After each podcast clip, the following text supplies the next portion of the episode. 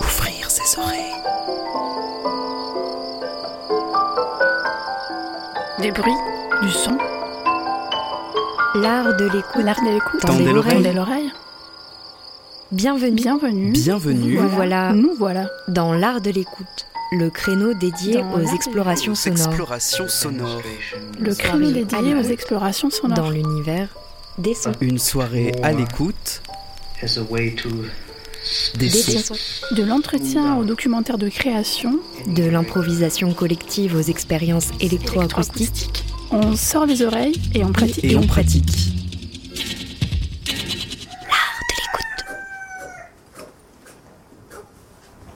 Une FM qui a de l'oreille.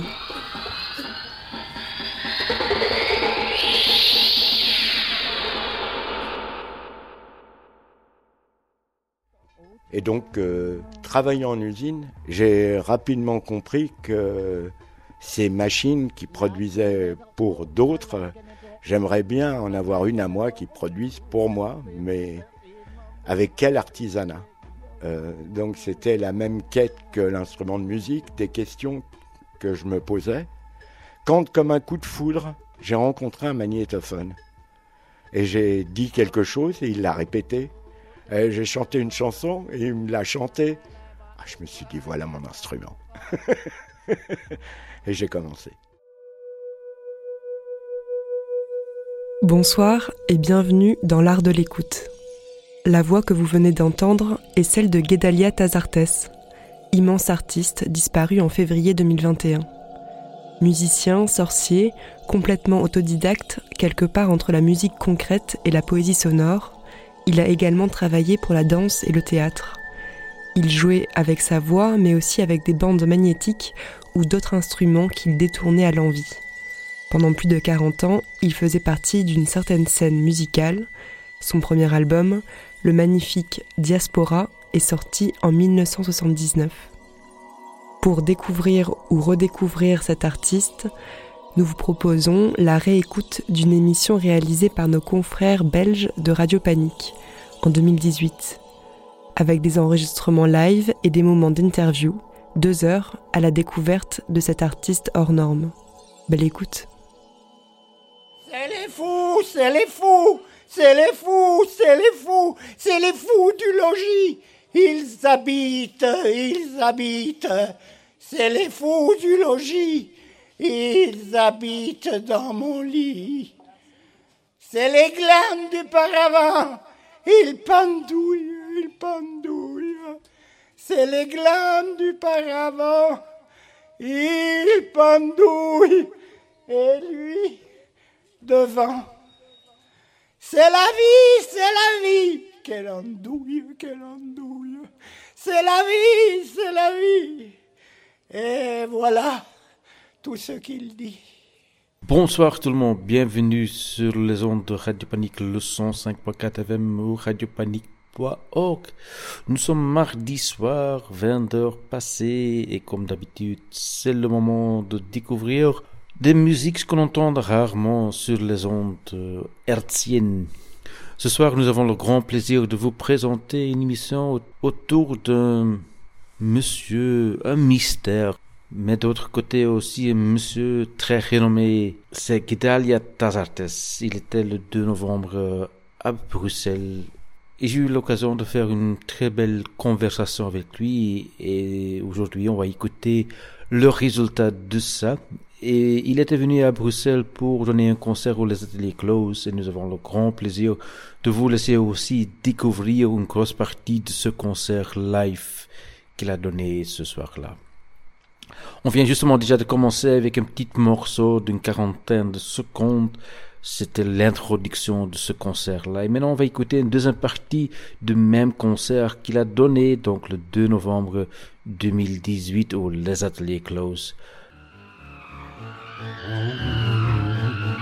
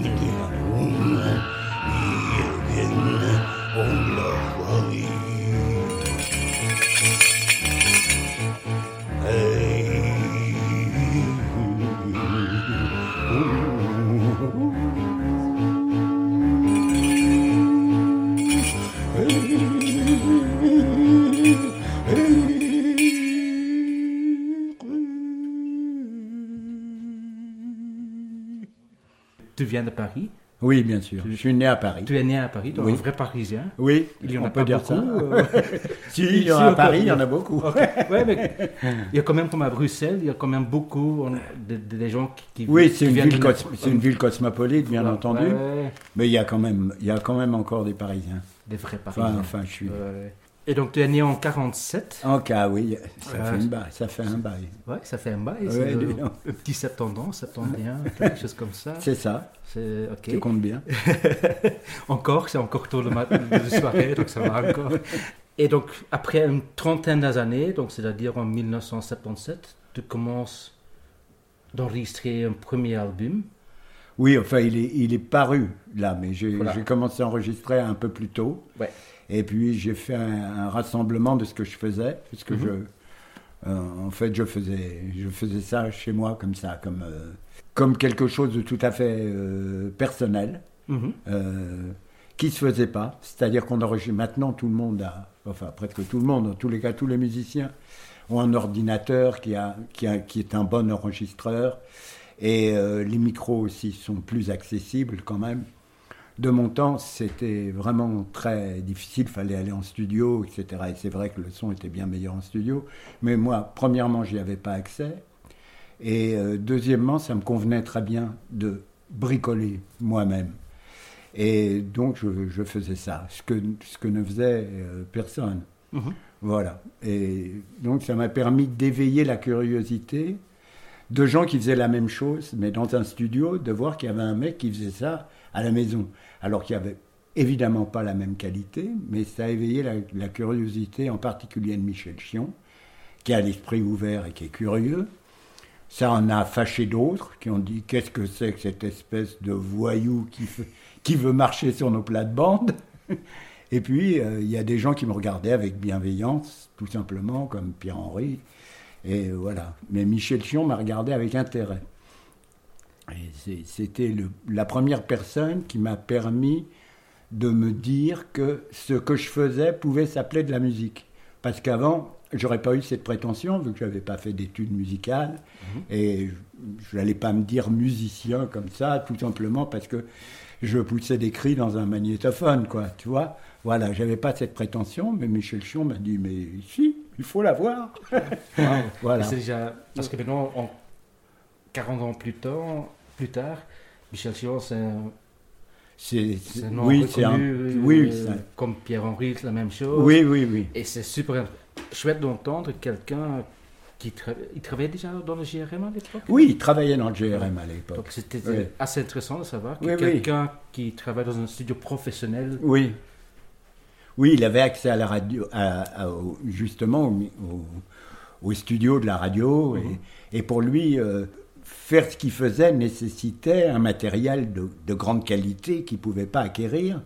Et comme il m'a ouvert les yeux sur ce que je faisais aussi, d'une certaine manière, ça a été réciproque, parce que j'ai ouvert les yeux sur le fait que, euh, au fond, ce qui comptait, c'était plus euh, euh, la sensibilité qu'il avait que, que d'avoir accès à du matériel technique. C'était bien pour lui, c'est certainement même indispensable, mais c'était pas fondamental, quoi. Voilà. C'est la créativité. Euh, Oui, bien sûr, c'est- ça c'est une banalité à dire, mais, c'est une vérité quand même. Voilà. Et comment tu es arrivé de, de, de- de commencer de faire des enregistrements, de, de créer ton propre musique? Qu'est-ce qui t'a inspiré de faire ça? Bah, simplement parce qu'il y avait des copains qui avaient déjà vu, qui, qui jouaient avec moi quand on était petit et qui savaient que j'avais une grande gueule, et si ce n'est une belle voix, et qui voulaient fo- euh, former un groupe de rock. Voilà. Bon, comme ça pouvait se faire à l'époque. Et, euh, qui m'ont demandé de, faire le chanteur du groupe. Et puis, ça, a fait long feu vraiment, parce que le bassiste voulait qu'on tourne dans les boîtes de nuit pour euh, être payé, voulait que je chante en anglais des, morceaux déjà composés par Kid Crimson ou d'autres. Et ben, c'était pas du tout mon idée, quoi. Mhm. Ça, ça m'intéressait absolument pas. Et donc, je me suis retrouvé, après m'être cassé la voix, parce que j'avais essayé de jouer avec des guitares électriques et des batteries sans micro, parce que j'avais rien comme matériel. Bon, évidemment, je me suis cassé la voix en deux jours, ce qui était un, un miracle, parce que j'aurais. Maintenant, je me la casserai en cinq minutes. C'était un miracle. Et euh, donc, j'ai acheté un micro, après avoir parlé comme ça pendant une bonne semaine. J'ai acheté un micro et je me suis retrouvé. à Et j'ai compris en même temps que je m'achetais le micro que je n'avais pas du tout envie de jouer avec ce groupe, euh, qui, était, euh, qui était très sympathique, à part le bassiste qui se prenait pour un chef d'orchestre. Et qui, voilà. Et donc je, je dis, bon, laisse tomber. Et avec ce micro, je je ne savais pas bien quoi faire, donc j'avais un mini cassette, comme on avait tout le monde. Donc j'ai enregistré des choses avec le micro et le mini cassette. J'ai fait écouter ça à des copains qui m'ont dit c'est vraiment marrant ton truc, tu devrais, tu devrais euh, faire quelque chose. Et alors j'ai pris un deuxième mini cassette et j'ai passé ce, que j'avais enregistré. Et puis j'ai refait quelque chose dessus, ce qui fait que ça faisait une surimpression comme ça. Et euh, les copains m'ont dit ah mais c'est encore plus marrant ce que tu fais. Et puis une amie m'a dit mais c'est dommage parce que la qualité est pas vraiment bien. Il faudrait euh, qu'on trouve. On a on a cherché sur les petites annonces euh, et j'ai acheté un Grundig d'occasion, un, un vrai magnétophone quoi. C'était pas encore un Revox mais c'était un bon un Grundig. Et en faisant du re-recording, comme ça, j'ai pu faire les premières bandes et Diaspora a été fait pratiquement comme ça, avec euh, un, un micro, euh, un micro pas trop cher, mais quand même pas trop mauvais, et puis un, un grounding d'occasion, quoi. Voilà. Donc, la qualité n'était pas extraordinaire, et j'ai eu la déception de ma vie quand euh, le, le disque est sorti, parce que j'étais impatient, j'avais fait quelque chose, j'avais j'avais quand même quelques deux ou trois heures d'enregistrement que j'aimais bien et j'avais envie de faire un disque, donc j'ai contacté des copains qui travaillaient à Libé, qui avaient envie de faire une, une boîte de disques et qui m'ont sorti un disque, voilà, qui est Diaspora. Alors j'ai monté ce que je pensais être un peu intéressant dans ce que j'avais fait ces deux, trois dernières années, enfin c'était deux dernières années. J'ai monté ça pour que ça fasse la durée d'un disque. Et puis quand le disque est sorti, j'ai entendu le son du disque et j'étais extrêmement déçu parce que le son était beaucoup moins bien encore que le son limite que j'avais avec mon grounding. Alors j'ai dit, mais comment ça se fait? Et on m'a dit, bah, il y, a, une perte en gravure, hein, toujours. Et on m'a fait écouter en studio euh, le son des, disques de, de variété qui marchaient, par exemple des disques de Sheila, etc. Et sur des haut-parleurs de studio, c'était absolument inaudible, parce que les aigus étaient super renforcés, c'était fait pour passer dans un transistor, etc. C'était traité euh, en studio de manière à pouvoir être gravé et d'avoir une perte en gravure. Ben moi, je n'avais aucun traitement, il n'y avait pas d'ordinateur pour corriger le son comme il y a maintenant et, établir quelque chose. Et, et donc, j'ai eu un son qui était encore moins bien que le son déjà approximatif que j'avais. Donc, j'étais, j'ai été assez déçu par ce premier disque, mais il a pas mal marché quand même parce que il y avait une démarche originale. Et depuis, d'ailleurs, il n'arrête pas d'être réédité, mais avec un son meilleur que le premier. Ouais, que Donc il y a vraiment un ingénieur de son derrière qui a amélioré Voilà. le son. Oui, non, maintenant, maintenant euh, si tu veux, déjà avec le CD, euh, je peux avoir le son, le son que je, je donne, c'est le son qu'il y a au bout, tu vois. Ouais. Et maintenant, avec euh, l'ordinateur, etc., même pour la gravure en vinyle, on a le son qu'on a enregistré, tu vois. On n'a pas, on n'a pas moins bien. Ouais, voilà, mais c'est comme ça à l'époque. comme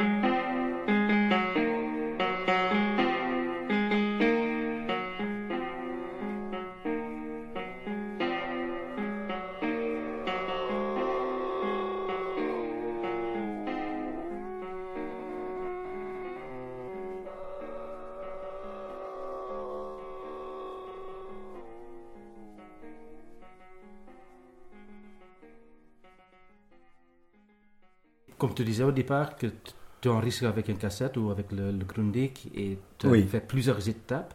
Bah, ce qu'il y a sur le disque, c'était uniquement avec le grounding. Ouais. Et la cassette, c'était une amorce, quoi. Ouais. Voilà. Euh, avec le, le Grundig, tu as déjà une idée parce que tu ajoutais des sons. Et est-ce qu'il y a moyen aussi, au moment que tu dis, ah, j'enregistre un deuxième truc avec l'original, que peut-être tu n'étais pas plus content de ce que tu as enregistré, tu as peut-être modifié, remodifié Ah bah oui, non, mais ce que j'ai trouvé merveilleux dans le magnétophone aussi, que j'ai découvert comme instrument, parce que j'ai toujours voulu être musicien.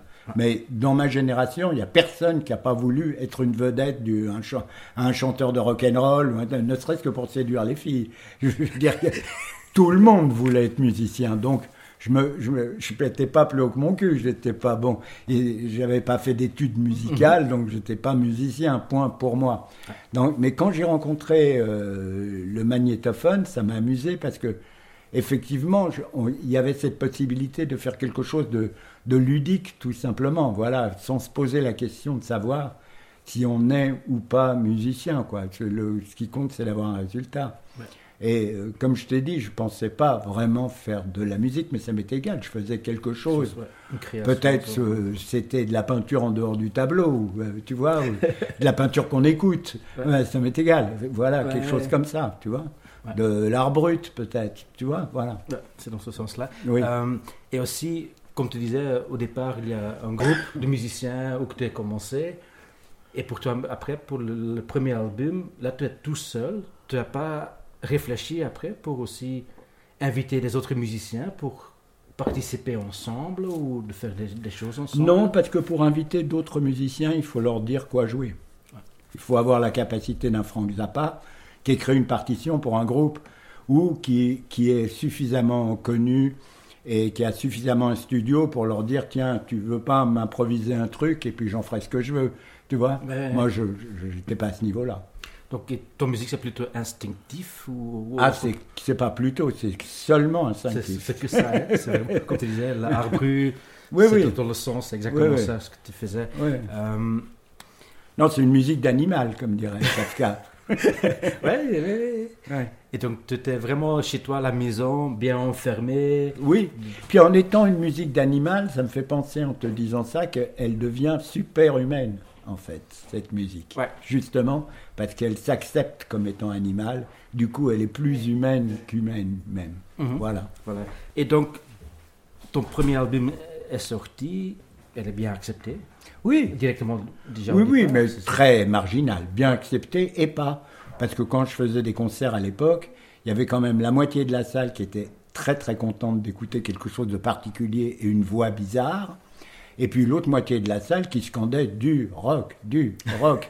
Parce que voilà, j'étais présenté comme une espèce de rocker français et euh, c'était pas du rock que je faisais pour être honnête. Donc le- la moitié de la salle était déçue. Ils n'entendaient pas de guitare électrique, il n'y avait pas de batterie. euh, Il y a un truc qui allait pas quoi. Ouais. Et finalement, tu es quand même resté dans ton esprit de développer vraiment ton propre chemin. Oui, Après, c'est la seule solution, Voilà. de toute façon. Quand on est un, un artiste qui part de zéro, ou on développe son propre chemin, ou on rentre dans une académie. Je vois pas ce qu'on peut faire d'autre. Ouais. Ouais. Et tu n'as pas eu, parce que tous les parce que as ta voix, tu utilises beaucoup, mais à, à côté, tu utilises aussi beaucoup des instruments et que c'est plutôt autodidacte. Euh, Oui, Comment tu cherches les instruments ou des choses que tu veux utiliser dans ton musique? Bah, un peu par hasard. Un peu par hasard, aussi parce que la technologie, si tu veux, ou l'évolution de, de la technique en musique m'a servi énormément pendant un temps. C'est-à-dire que le magnétophone, c'était quand même un instrument relativement nouveau, même si ça venait pas d'être inventé. Mais comme instrument de musique, en tout cas, c'était quelque chose d'assez nouveau. Le fait de pouvoir accélérer des sons, j'ai commencé au début, comme je ne jouais pas très bien des percussions, j'ai commencé par euh, jouer des percussions comme je pouvais. Et puis le, le fait de pouvoir accélérer la bande, ça faisait tout de suite une percussion beaucoup plus virtuose, bien sûr. Donc, déjà comme ça. Ensuite a été inventé le sampler de, de, de- de mon vivant, si j'ose dire, de ma jeunesse même, enfin, de, ben, une jeunesse déjà un peu tardive. Mais le sampler, c'était une découverte quand même. C'est-à-dire que on pouvait acheter des sons euh, qu'on payait assez cher, euh, mais qui étaient libres de droit, de grands violonistes ou de grands violoncellistes qui jouaient toutes les, tout- toute la gamme, euh, qui jouaient des intentions différentes, et on zappait note par note, et on, on pouvait avoir un clavier qui jouait du violoncelle. Alors au début, le son n'était pas parfait, mais ça faisait quand même l'illusion. Et puis il y a eu avant ça le synthétiseur, qui donnait des sons bizarres qu'on n'avait jamais entendus. Donc je me suis d'abord avec le synthétiseur qui, qui m'a amusé parce que personne savait jouer de ça. Donc euh, là j'étais pas euh, j'étais pas pris en défaut de pas jouer du violon ou, ou du piano. Euh, C'était du synthétiseur. Il fallait fallait aller à la pêche comme dit Pierre Henry. Donc tu vois euh, s'il sortait quelque chose de bien, si tu l'avais enregistré, tant mieux, sinon tant pis. Et puis s'il sortait quelque chose de pas bien, bah, tu l'effaçais, parce que le magnétophone, tu peux effacer, c'est ça qui est formidable. Donc voilà, d'abord le synthétiseur, ensuite, moi j'aimais pas trop les sons artificiels, je suis assez terrien euh, de nature, j'aime bien les, vrais sons, quoi, les vrais sons concrets. Et, donc euh, le, le sampler, pour moi, est venu comme une bénédiction. Et m'a permis aussi de gagner ma vie avec la musique, c'est-à-dire qu'au théâtre, en tant que chanteur, j'avais pas tellement de place pour travailler pour la scène, pour travailler pour des metteurs en scène ou pour des cinéastes qui voulaient des musiciens. La plupart du temps, il y a du texte, Donc un chanteur, il est sur la même fréquence que le texte, il vient couvrir les acteurs, donc ça les intéressait pas. Ce qu'ils veulent, c'est de la musique. Et la musique, moi j'ai pu la fournir grâce à l'échantillonneur aussi. Mhm. Tu vois, parce que voilà. Et ça m'a permis de gagner ma vie. Ouais. Et donc, Et de vivre de la musique. voilà. Et c'est, c'est différemment ce manière de vivre la musique que tu faisais là que comme Guitare de Tasartes, comme l'album qui était enregistré. Oui, c'est un peu, c'est un peu différent, mais c'est, c'est en même temps, je gardais mon identité, euh, bien sûr, Voilà. parce que il faut aussi proposer quelque chose euh, d'original. Mhm. Alors, tout n'est pas accepté, il faut accepter aussi que la moitié des propositions que tu fais soient refusées, Ouais. à bonne ou à mauvaise escient d'ailleurs. Mais bon, il faut accepter de travailler pour quelqu'un. Voilà. Euh, quand on veut de l'argent, c'est un peu ça. hein. Voilà, tout à fait. Et donc il faut, comme on dit, de faire des, accepter des choses, de, de faire des Des compromis. com- compromis. Oui, bien sûr. Et donc, En même temps, oui, c'est un- c'est d'une certaine manière un prêt à payer pour pouvoir aussi composer pour Shakespeare, composer pour Beckett, ce qui est, ce qui est quand même très, très intéressant, si ce n'est flatteur, tu vois. oui, tout à fait, tout à fait. Et le langage était resté toujours important pour toi? Tu as appris des, textes de Baudelaire, de Paul Verlaine, toutes des choses comme ça? Oui, mais enfin, oui, disons, mais marginalement dans ce que je Mhm. fais quand même, assez marginalement. Mhm. Parce que c'est un peu difficile, effectivement. Euh, ce qui m'a intéressé surtout, je trouve que à part euh, quelques exceptions que tout le monde connaît, comme euh, je sais pas Léo Ferré ou Georges Brassens, le texte des chansons est généralement très pauvre, quoi. Bon, voilà. Et je trouve que quand même dans la poésie en France, on a une richesse absolument incroyable. Et bon, euh, Rimbaud a déjà été chanté par Léo Ferré, par exemple, mais je trouve que ça a été ch- chanté d'une façon qui était peut-être euh, moderne à une époque, mais qui était que je trouvais moi pour moi pas correspondre au jeune homme un peu qui était Rimbaud. Rimbaud, c'était quand même un gamin qui traînait les routes, et je trouve que la musique qui lui allait, ça aurait été quelque chose euh, euh, plus proche du rock and roll que de l'emphase, si je peux me permettre. Et donc, j'avais envie de lui, restituer ça, quoi, ce côté, euh, ce côté écorché, gamin, gamin et écorché, mal armé. Personne l'avait fait, alors que c'est des paroles de chansons, mais à tomber, quoi. C'est extraordinaire. Ne serait-ce que La chair est triste, et là, j'ai lu tous les livres, c'est extraordinaire. Pourquoi personne n'avait jamais fait une chanson avec ça, quoi? Je- ça donc j'avais envie de le faire. Et puis euh, Nerval, je, suis- je suis le ténébreux, le veuf, l'inconsolé. C'est extraordinaire comme texte de chanson, quoi. Donc j'ai fait comme ça par quelques petites choses, mais enfin, disons que c'est pas central dans ce que je fais, voilà. Et la poésie sonore, est-ce que ça joue un rôle important dans ton vie et dans ton manière de, de créer? Ben, j'ai, bien aimé, j'ai découvert ça quand j'avais 20 ans à Athènes. Les Grecs faisaient beaucoup de ça, les, des, sons euh, comme ça. Euh, je trouvais ça très intéressant, oui, mais disons, moi c'est plus, si tu veux, je prétends pas à la poésie, c'est plus, comme dirait Eddie Michel, euh, du yaourt, c'est-à-dire que j'ai pas envie de chanter en anglais, j'ai pas en- envie non plus que dans, dans ma musique euh, vocale, il y ait forcément des paroles. Tu vois, je trouve que c'est une chose, la chanson, qui est, c'est du texte et une musique. C'est une chose, le, théâtre, où on, joue une pièce qui peut éventuellement être soutenue par de la musique. Mais euh, c'est autre chose que je, fais fondamentalement. Et là, je pense que c'est des sons qui viennent, qui viennent au service d'une musique qui ont un sens universel, quelque part, que, qui, peuvent toucher un Indien comme un Irlandais. C'est quelque chose comme ça. Et ça me vient naturellement, c'est même plus facile pour moi, en tout cas que de chanter en anglais, et certainement que d'écrire des textes en français, ce qui n'est pas mon truc. Je suis pas, je suis pas, voilà, je suis pas. J'en ai, j'ai écrit peut-être euh, une quinzaine, une vingtaine de poèmes dans ma vie, mais je suis pas.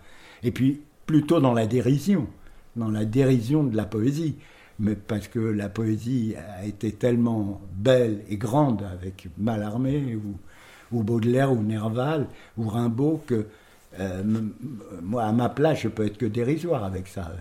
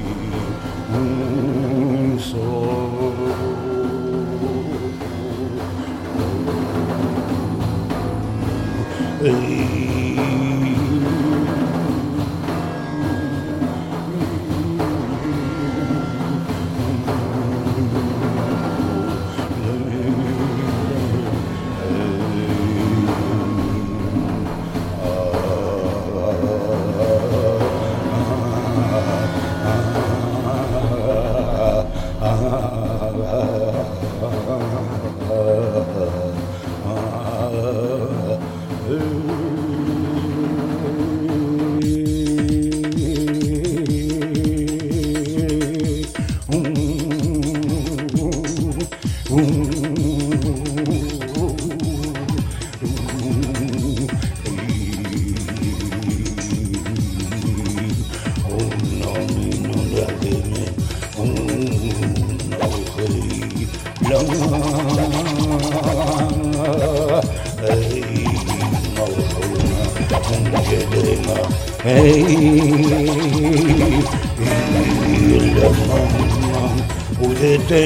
Et nous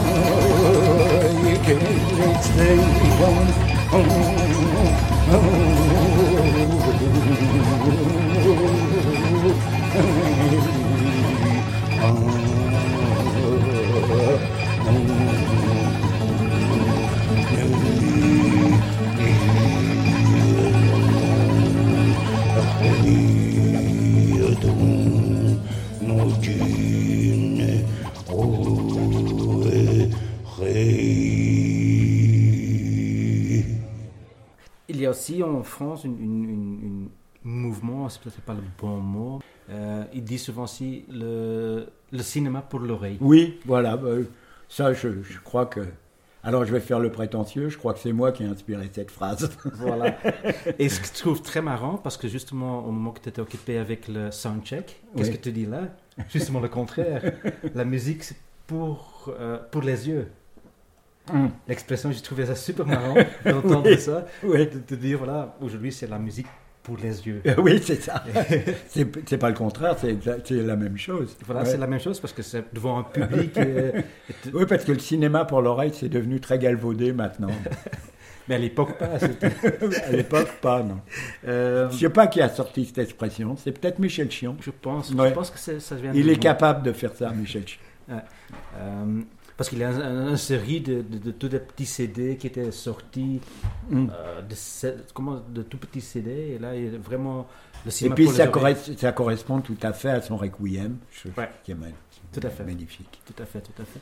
Et est-ce que tu as un certain moment travaillé aussi ensemble avec Michel Chillon Oui, un petit peu, on s'est amusé, on a fait un concert qui s'appelait Ou c'est ça ou pas Beethoven, parce qu'à partir d'une émission de radio où il y avait un professeur de piano qui donnait un cours de piano et sur France Musique, et, et euh, Michel Chion l'avait enregistré.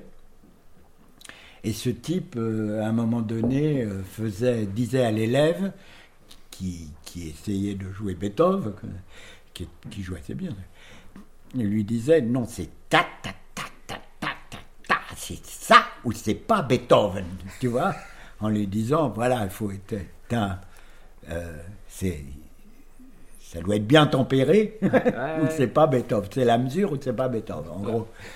Et on trouvait, ça- on trouvait ça très amusant. Et ça a fait, euh, donc, il- on a passé cette bande qui venait comme fil rouge dans le concert qu'on a fait ensemble. Et, et voilà, oui, on a été un temps, euh, un temps très, très en contact. Et puis la vie fait qu'on s'est un peu perdu de vue, mais je crois qu'on a encore, enfin, on a toujours un- Ouais. un- une admiration et un respect euh, mutuel. Il y a aussi un certain moment que tu disais que, dans une interview, j'ai lu ça quelque part, que tu te considères un peu comme le Picasso de la musique. Ah non, je me permettrai pas. Ah non, je jamais c'est- dit. c'est qu'il faut. Si j'ai dit ça, je, je, C'était dans un contexte très spécifique. C'est je- pas. je devais, je devais avoir fumé. non, non, non, Picasso, c'est attends, c'est le plus grand peintre du XXe siècle pour te dire. Moi, je me, non, je suis pas à ce niveau-là. Ah. Non. Ah. Ouais, bon, admettons, on verra quand je serai mort.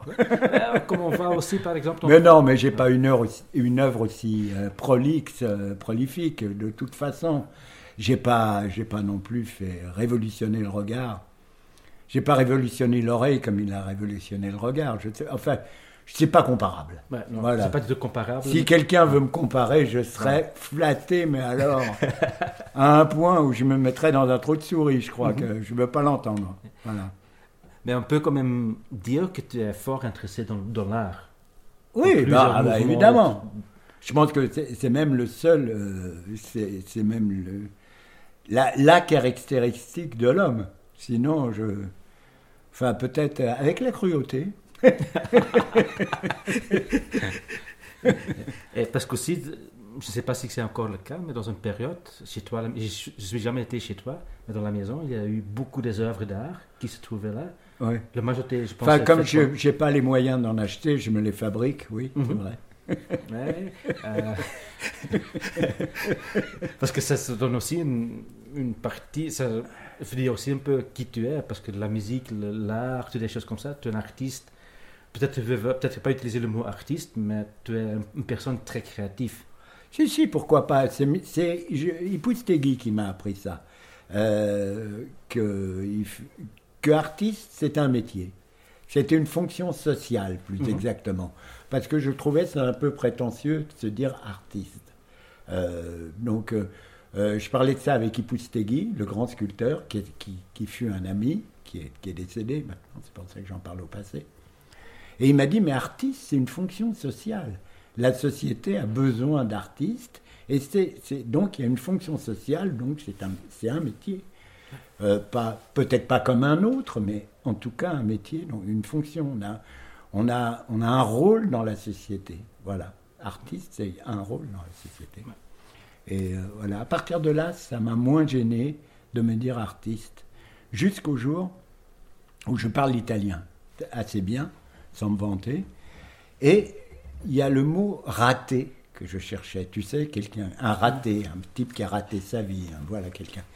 Et je cherchais, je ne savais pas le dire en italien.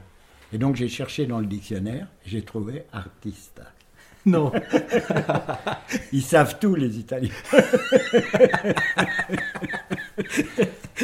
Et c'est vrai qu'on dit en italien ça, ça est un artiste. hein. Ça veut dire, putain, pour qui tu te prends Tu vois, c'est ça.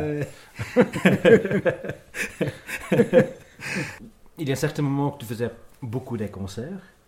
Et Oui. coup, Non, j'ai- non, Ah, régulièrement, on va dire, à l'époque. Ah non, à l'époque, à l'époque, j'ai fait quelques concerts, mais c'était difficile d'en vivre. Mhm. Et je faisais ça parce que j'ai eu plusieurs fois l'expérience d'amis qui se disaient musiciens, comme je t'ai dit au début de l'interview. C'était le rêve de tout le monde, et puis on n'entendait jamais ce qu'ils faisaient.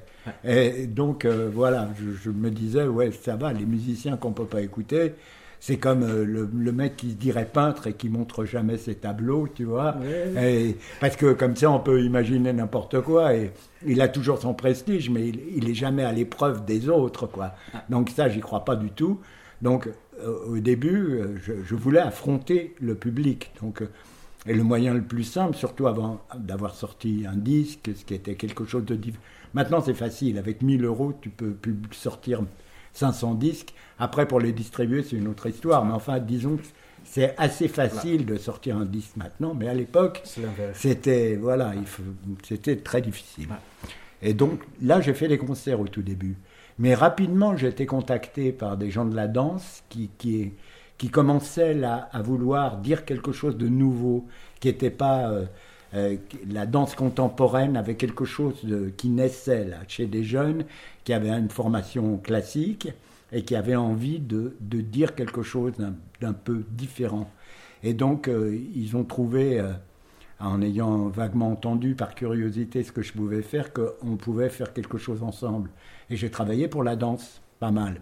Donc euh, là, je faisais plus de concerts, j'étais j'étais sur scène éventuellement, mais je travaillais avec des danseurs et j'ai commencé à, à gagner ma vie avec la musique comme ça.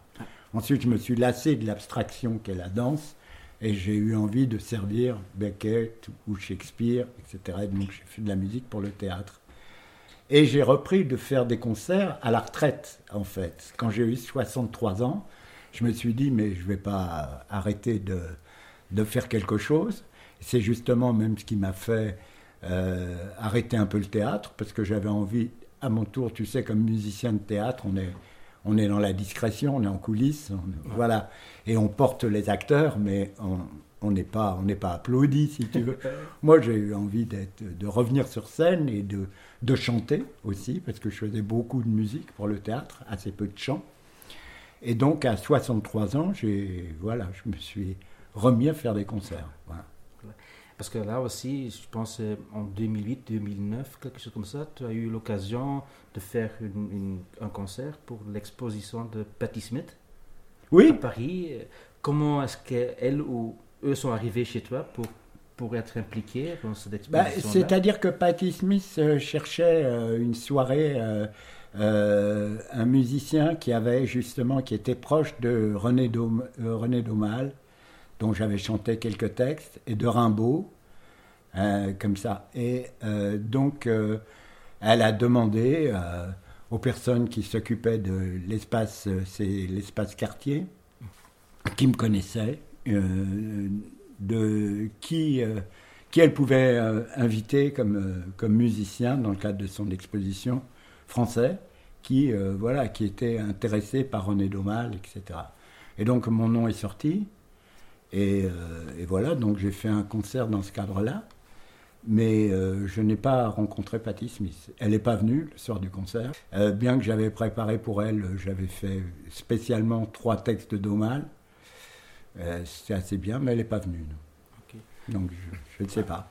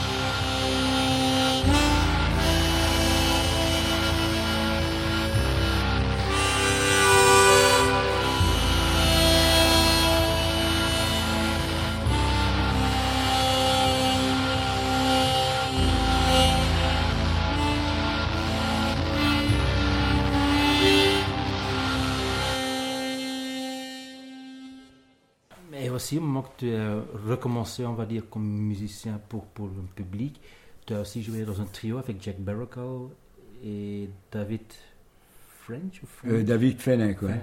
Ouais. Euh, Bah, avec euh, Jacques Bérocal, ça a été une très belle rencontre, Mhm. je crois. On se connaissait déjà depuis longtemps. Et euh, voilà, et c'est tout. et la musique est différemment que tes projets solo? Oui et non, c'est-à-dire qu'il faut, faut, faut, faut de l'écoute, il faut aussi proposer. Moi, c'est pas le, c'est pas ce qui m'a le, le plus marqué, si tu veux, euh, ce trio-là. J'ai joué avec Reine d'Angleterre, qui était de Laurent Gérard, qui vit à, à Bruxelles, en faisait partie. Et il y avait euh, Jonathan, Jonathan Terroir, je crois que son nom de famille. Et ces, ces deux garçons, avec ces deux garçons, on a fait quelque chose qui était formidable. sous le nom de Reine d'Angleterre. Et on a sorti deux disques et qui sont vraiment très bien. Et ça a été très bien. On a fait une série de concerts, une quinzaine de concerts. Et puis euh, voilà, comme toute chose, ça, ça a un temps, euh, comme toute chose. Ouais. Voilà. Et donc euh, j'ai repris à jouer tout seul. Eux ont continué, ont un, un, un duo qui s'appelle Opéra Mort. Et puis euh, Laurent, Laurent Gérard LG, son nom de musicien, fait, fait des stand-up et des concerts aussi seul. Et c'est formidable. Et donc actuellement, tu, tu fais un nouveau régulièrement des concerts. Oui, puis euh, dernièrement, j'ai j'ai joué dans un jardin avec Rich Chatham, qui est un musicien que j'ai découvert à New York il y a 40 ans, Mhm. qui, est, qui était déjà connu quand euh, moi, moi pas du tout, et qui était formidable, qui avait un son de guitare électrique absolument extraordinaire. Et euh, j'étais très flatté de le, le retrouver, on a joué ensemble, et ça a été un accord euh, magique.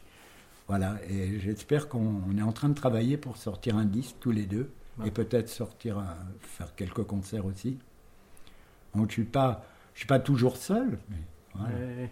Et si on regarde maintenant, comme ce soir, tu vas jouer ici aux les ateliers close, tu es déjà venu une fois, bah, peut-être Oui, peut-être deux, mais deux- déjà deux fois. Ouais. Euh, je me souviens encore la dernière fois que tu es venu ici, c'est quelques années déjà. Oui. Euh, dans quel sens est, est ton musique est changée actuellement si on compare avec le tout premier album en Oui, 77 Hmm, Je crois, p- je crois qu'elle n'est pas changée. Je crois pas. Je crois qu'à la fois c'est, euh, à la fois j'ai changé, à la fois j'ai pas changé. Mhm. C'est-à-dire que je crois aussi que c'est fondamental euh, pour un artiste, là je vais dire une généralité, de conserver l'enfant qu'il a à l'intérieur et donc euh, d'avoir, d'être quelque part un enfant éternellement. Ouais. Et euh, donc on- c'est vrai qu'on on peut évoluer, on peut avoir un regard, on peut maturer son travail, on peut le maîtriser bien davantage.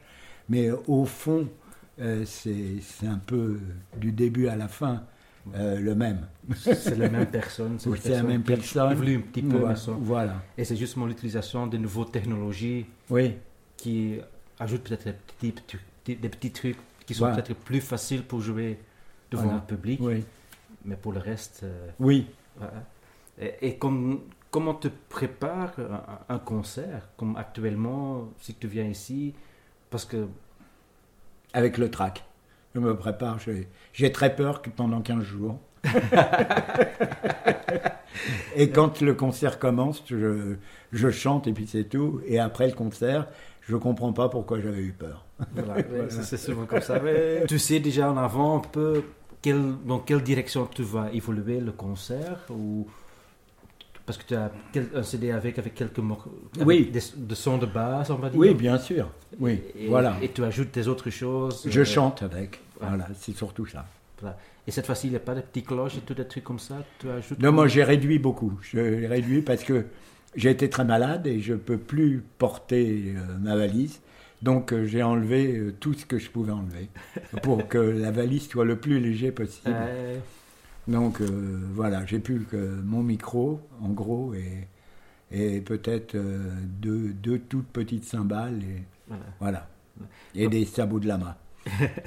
Donc si on veut te voir une fois avec tous les instruments, il faut venir dans- chez toi à la maison où que tu peux être. Oui, non, plus même pas, ou- même pas, parce que je je, je donne pas de concert euh, privé chez moi.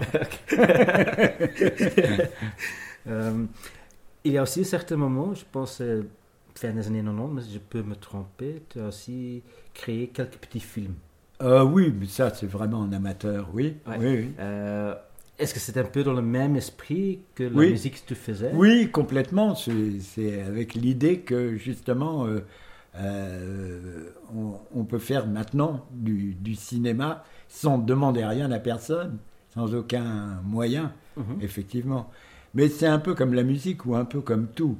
Euh, je veux dire que quand on, on- quand on fait les choses, elles sont faites, on n'arrive plus à trouver un sponsor ou un financier qui, qui va euh, produire ce qu'on a fait puisque c'est déjà fait. Donc ça se mord la queue mon truc. Ouais. C'est-à-dire que à la fois on n'a pas besoin de, chercher des financements et d'être prisonnier d'un système financier pour pouvoir créer, mais à la fois on a créé quelque chose qui pédale dans la smoule parce que euh, c'est pas distribué, personne ne le voit et voilà on l'a fait et puis c'est tout. Alors que ce qui marche c'est d'avoir un projet de, de demander de l'argent pour réaliser le projet, et là de trouver des gens qui vont mettre cet argent. Voilà. Et du moment où ils ont mis de l'argent, alors ils ont envie que ça rapporte de l'argent. Et à ce moment-là, on rentre dans la société et on est vu par les gens. Voilà. Mais ça, c'est quelque chose que je ne sais pas faire. Voilà. Définitivement. c'est trop tard maintenant. Bah, c'est jamais trop tard. hein. oui, oui, aussi, quand même. Et tu, tu- comme tu es maintenant déjà. C'est surtout que je m'en fous. Il faut surtout une Voilà. grande volonté pour, euh, pour arriver à ça. Ouais. Est-ce que ton manière de créer la musique est changée? Donc, euh, comme à l'époque, tu, tu restais justement chez toi à la maison, tu peux Non, non, pas du tout. Non, c'est exactement la même. La même chose. Je crois, oui, la même chose, euh, à part que euh, ce que disait Ipustegui encore, c'est mon maître, à- c'est un très grand artiste qui était reconnu dans le monde entier, et donc euh, ça a été mon maître euh, à penser en ce qui concerne l'art. Et il disait, moi, moi je fais une sculpture pour comprendre comment j'ai fait celle d'avant. Voilà.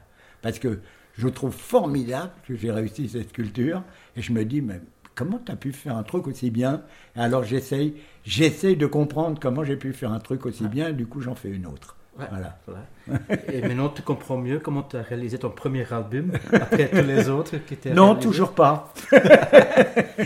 Et pourquoi est-ce que tu as réalisé, si comme, du- durant les 40 ans, pas Hmm. beaucoup des albums finalement? Tu as réalisé des œuvres incroyables et chouettes, Hmm mais si on regarde au niveau de quantité, c'est assez limité. Bah, je crois qu'il y a un copain qui a compté ça, qui m'a édité le, le dernier disque qui se- que j'ai fait, qui s'appelle euh, La bar mitzvah du chien, et qui a compté, j'ai quand même sorti 17 disques. Ouais. C'est pas mal. 17, oui. Oui, Ça veut dire les dernières années, tu as sorti plusieurs ou- oui, voilà. Voilà. Là, Donc euh, ça va. Ouais. Et je vais sortir un disque avec Rich Chatham, là, je pense, si on trouve quelqu'un pour le sortir. Et puis j'ai en projet de sortir un disque solo voice, seulement, Mhm. seulement la voix. Donc. Rien d'autre. Rien d'autre. Voilà. Donc, ni des, des Une- effets ou... Non, non, et puis une voix, pas non plus plusieurs voix qui se mélangent, Mhm. pas rien, une, un chant, Et point pourquoi barre. Et pourquoi parce que je l'ai pas fait. Et Parce que de faire... Oui, parce que je trouve ça très gonflé. Je- Mhm. voilà. Et là, Faut c'est- oser. Voilà. Et là, tu vas utiliser plutôt des textes ou... Je ne sais pas encore. Non, je crois pas. Je crois que je vais rester fidèle à mon, à mon yaourt. Et ça veut dire utiliser plutôt sa voix? Oui, oui, oui, c'est des chants. Des chants. Des chants, voilà. Des leads, comme dirait Voilà, Schubert. c'est voilà, c'est ça, c'est ça, c'est ça. Tout à fait.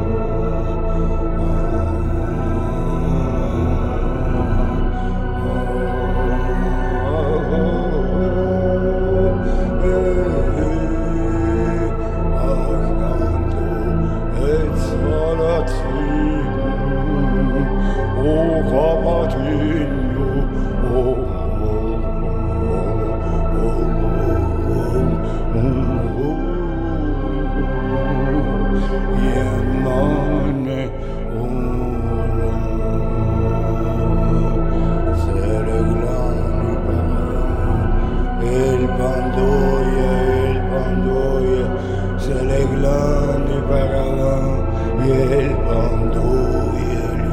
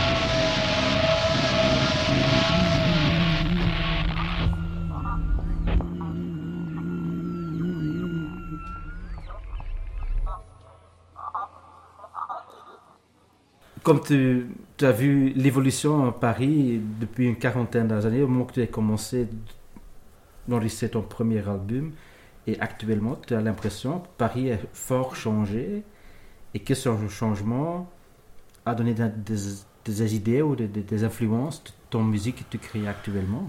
Oui, ce qui a changé beaucoup, c'est la nature. C'est même sensible à Paris. C'est-à-dire que dans mon enfance, il y avait des hannetons.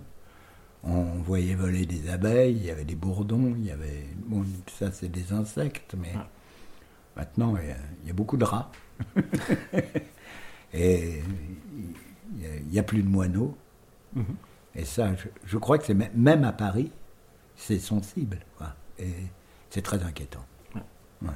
Je pense que c'est le problème numéro un de l'humanité pour l'instant.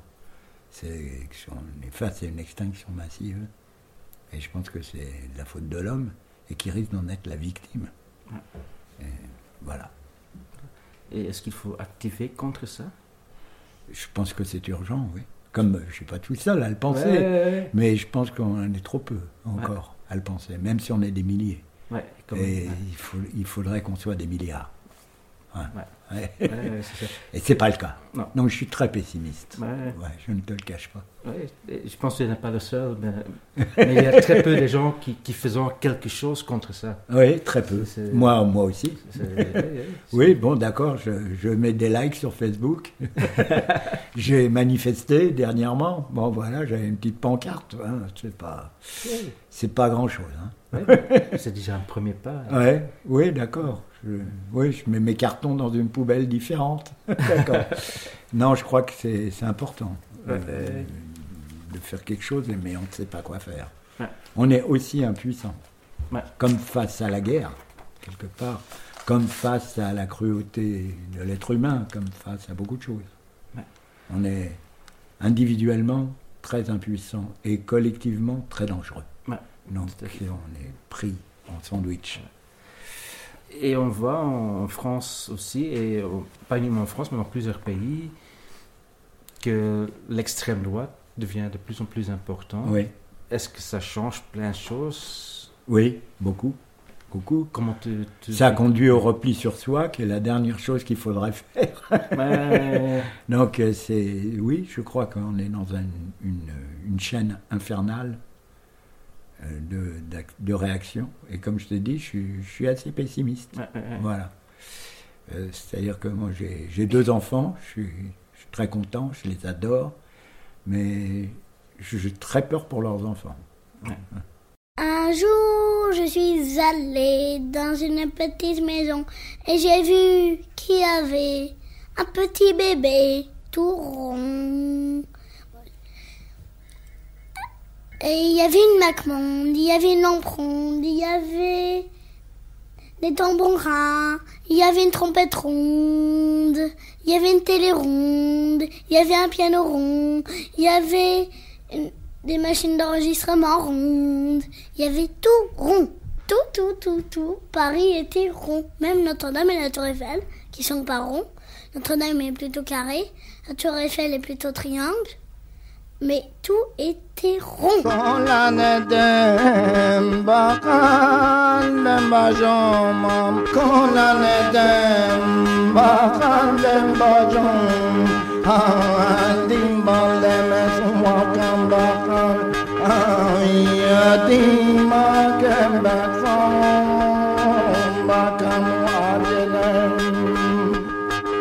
Konanede miyete malua Amen Konanede mi Konon akhanem Kamwe kadari shalom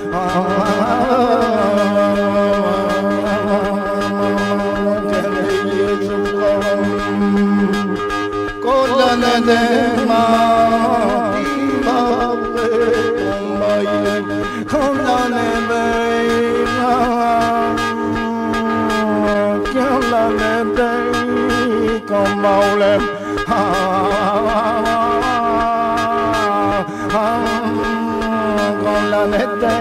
Come, come, come, come! my soul.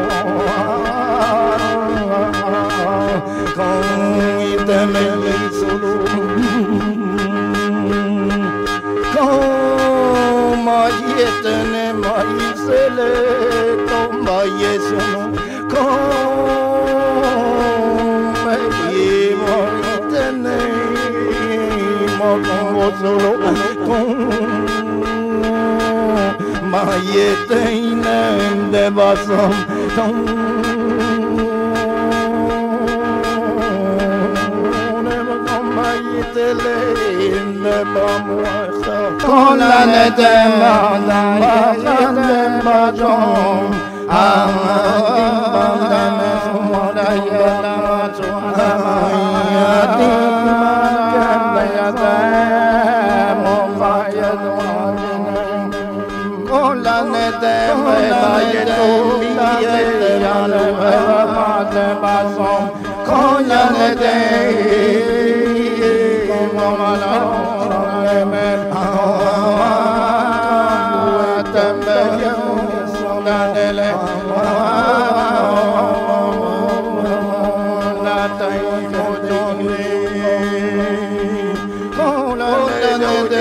Oh,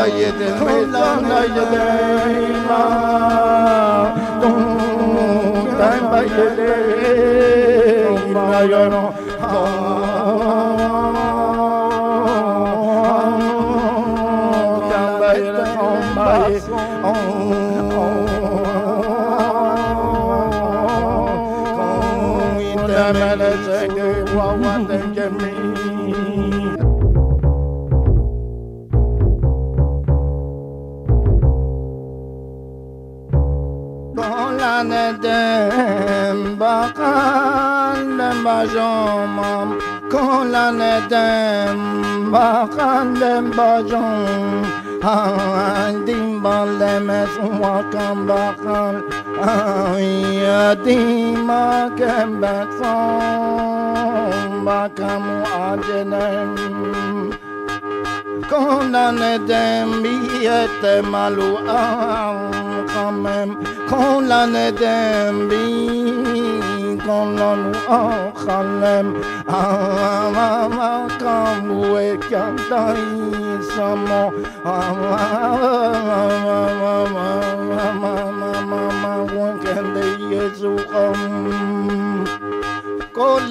den ma timba buge tomba ilem kola ne be kola ne den Voulez-vous in des schrilles bevor voulez-vous mirtlich de vergleichen Seelen? Voulez-vous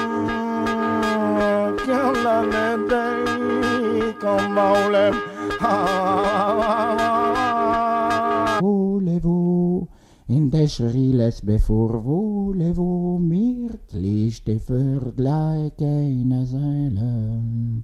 Volevo, I danced Mirdalis, ver, voulez-vous d'un desperate misère l'offrim? Voulez-vous is des reiles birales avona?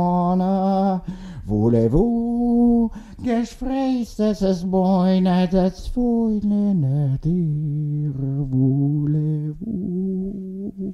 Es weine kloch einen Voulez-vous? À un certain moment, tu as utilisé le mot impromus. Oui. Tu peux expliquer comme, pourquoi Bah, le mot ça- et ça veut dire quoi et- Bah, ça voulait dire, justement, c'était avant que Michel Chion me dise, mais euh, tu peux dire que c'est de la musique. Moi, j'avais commencé parce que je voulais pas, même, même euh, peinture sonore me paraissait trop prétentieux. Donc, c'était simplement une, un effet de modestie de ma part de dire c'est de l'impromus, ça voulait dire c'est c'est de la rigolade, quoi. C'est de, de la musique, de la musique strictement improvisée, comme, comme ça vient, c'est un peu comme une farandole, disons, Ouais. voilà. Ouais. C'est pas plus que ça. Et le mot, on peut encore toujours utiliser actuellement avec ce Oui, que tu bien sûr, bien sûr. Donc c'est en fait un, un mot assez important et elle, elle a que... Oui, c'est ce que je fais en fait. En réalité, c'est ce que je fais. Je fais de l'impro-muso. Ouais, voilà. Et aussi, dans, dans, dans, l'art de créer, tu peux peut-être adapter un peu le mot, enlever le mus et d'a- d'ajouter un autre mot. Oui, de l'improvisation, mais l'improvisation, les, les jazzman en ont fait avant que je naisse. Ouais. Donc euh, voilà. Ouais. Et tu fais encore des créations de l'art pour toi-même? Oh, de- un peu moins parce que j'ai pas de place et puis ça prend beaucoup de poussière.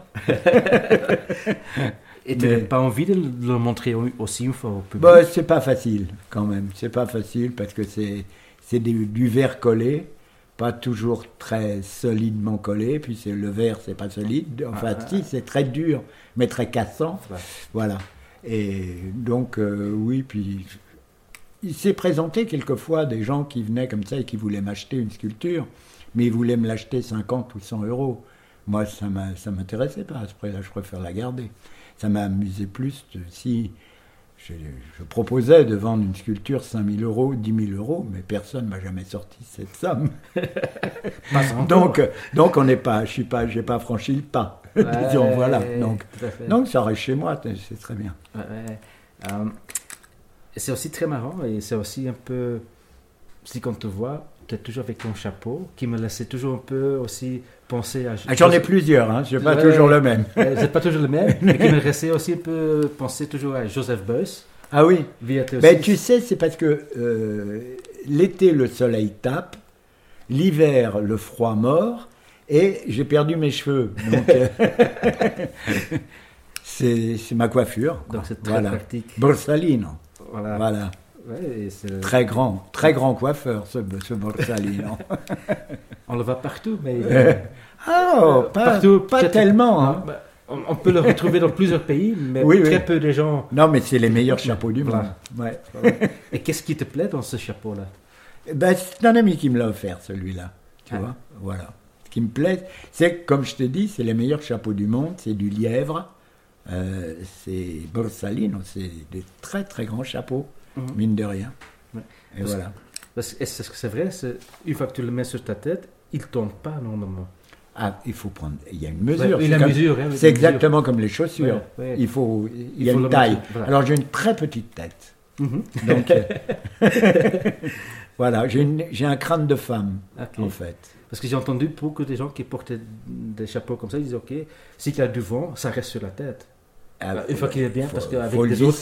Oui, bien sûr. Il faut d'abord, il faut que ça soit à sa taille. Voilà. Ah, c'est indispensable. C'est comme les chaussures. On marche mal avec des chaussures ou trop grandes ou trop petites, on a mal aux pieds. Trop grandes, on patauge. Euh, et le chapeau, c'est pareil. Oui, tout à fait. Euh, quel est ton dernier projet sur lequel tu, tu travailles actuellement? J'ai fait un concert ce soir. Voilà. c'est le tout, ouais, c'est le tout dernier truc. Oui, euh, voilà. voilà. Euh, justement, les dadaïstes, ça veut dire quoi pour toi? Ah, bah, ce que, ce que ça veut dire pour tout le monde. C'est très. Je pense que c'est très important. Je suis Dada. Ouais. Oui. Voilà. Oui, C'est bien sûr. Bah, ils ont ouvert la porte. voilà. Et un peu. Je suis rentré. Voilà. Tu es rentré. Et, et si que j'entends ton musique, des choses comme ça, j'ai toujours l'impression tu es vraiment dans, dans le sentiment de Dada. Oui, mais je te vois, dis, je suis Dada. Dada, tu- voilà. Et- parce que Oui, euh, oui. ouais. J'ai beaucoup de respect pour eux. Mhm. Oui, beaucoup. Voilà. Après, bon, bien sûr, ça a été, c'est, comme tout. Il y en a qui ont tiré la couverture. Ouais. Un certain, je vais oui dire qu'un monsieur breton. Ouais. André, bon. Voilà. C'était. Ouais. Mais il y a aussi à Paris, Eric Satie a vivait là, Oui, qui est encore avant le dadaïste, avant le surréaliste. oui. Mais lui était, à mon avis, un des premiers dadaïstes Mais surréalistes. j'adore Eric Satie, mais j'aime aussi Wagner. Et ils se détestaient, Voilà. ces deux-là. Ouais. Satie a dit pique-pente sur Wagner. C'est pas juste, parce que Satie, c'est magnifique, Ah. mais Wagner, c'est sublime. Ouais, ouais, tout à fait. Mais aussi pour Satie, aussi sa manière de vivre, aussi quand j'ai lu des trucs à bord de lui dans sa maison, il y a par exemple deux pianos là au-dessus de l'autre, Oui. des trucs comme ça. Oui. euh, Donc il y a déjà l'esprit dadaïste. euh, Oui, oui, je suis, allé, je surréaliste. suis allé voir sa maison à Honfleur. Ok. Ouais. Et c'était super bien ou Oui, c'est oui, c'est marrant, ça lui Ouais. ressemble.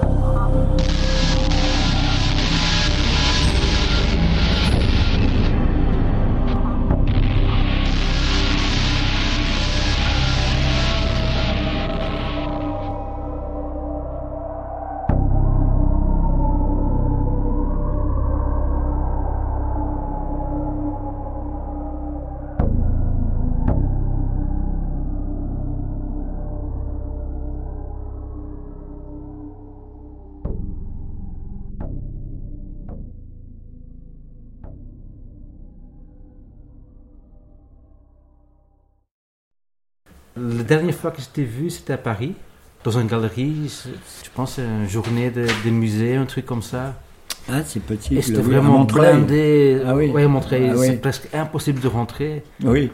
Et les gens étaient vraiment passionnés. Mais entre-temps, j'ai perdu beaucoup de souffle. Été malade. et Mhm. j'ai- plus de, j'ai beaucoup de mal à, à respirer. Mhm.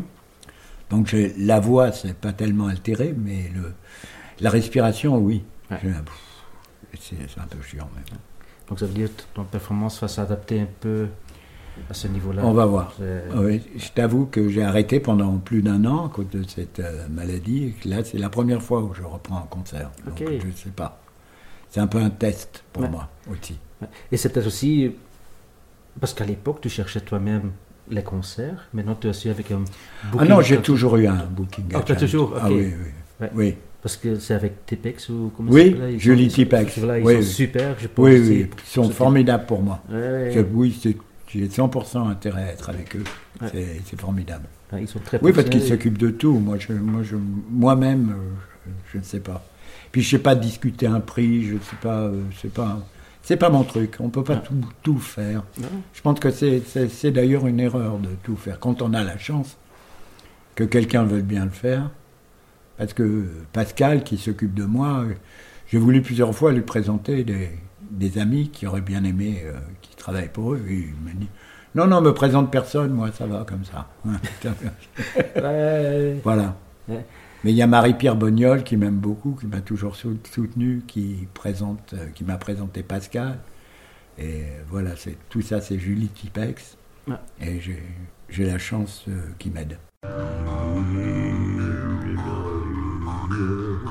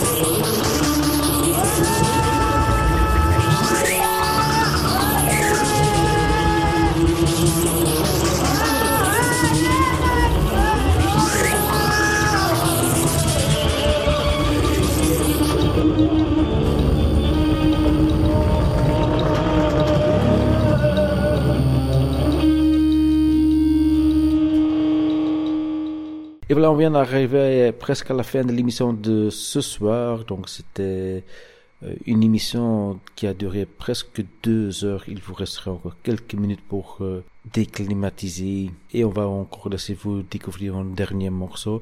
Mais avant ça, j'aimerais de vous quand même de passer le playlist de ce soir. Nous sommes commencés ce soir avec un très court morceau qui était enregistré en direct durant le concert aux les Ateliers Close le 2 novembre 2018.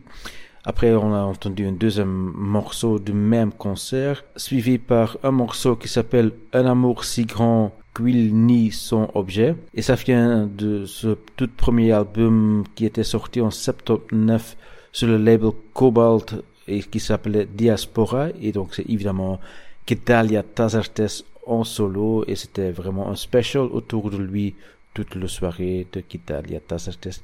Après, nous avons encore entendu un troisième, quatrième et cinquième morceau qui venait du même concert au Des Ateliers Close. Et après, c'était suivi par un morceau qui venait de l'album Tazartes, qui était sorti en 87 sur Aya, et le morceau s'appelait Voulez-vous? Après, nous avons entendu le morceau Soul 2, qui se trouve sur l'album History of Music. C'est sur le label Jardin au Fou 2014. On vient justement d'entendre euh, le morceau Bar des Écrins de l'album Alpe. Et là, c'est Gedalia Tazartes ensemble avec Gol et que l'album était sorti en 2013 sur le label Planam. Et on va maintenant vous quitter avec un tout dernier morceau qui était aussi un live morceau de concert que Gedalia Tazartes a donné le 2 novembre aux ateliers Close.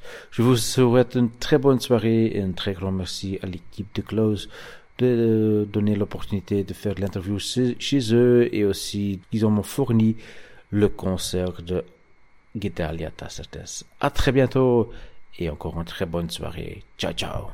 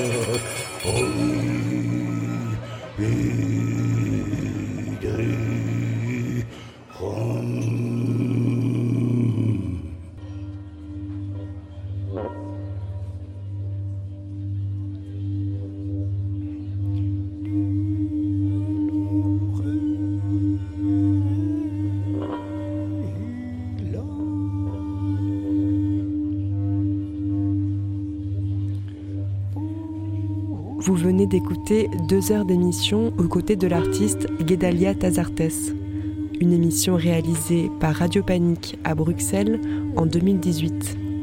Guédalia Tazartes, a disparu en février 2021.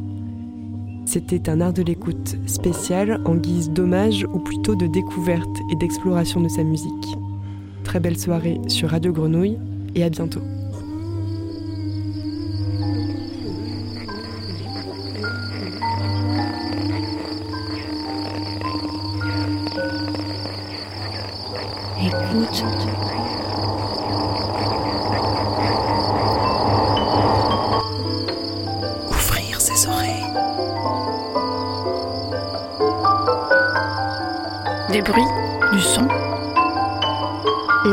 L'écoute. L'art de l'écoute. Tendez l'oreille. Tendez l'oreille. L'art de l'écoute. L'art de l'écoute. Le créneau dédié aux explorations sonores. Exploration sonore. Le créneau dédié aux explorations sonores. Dans l'univers des sons. Une soirée à l'écoute des Des sons. sons. De l'entretien au documentaire de création. De l'improvisation collective aux expériences électroacoustiques. On sort les oreilles et on pratique. Et on pratique.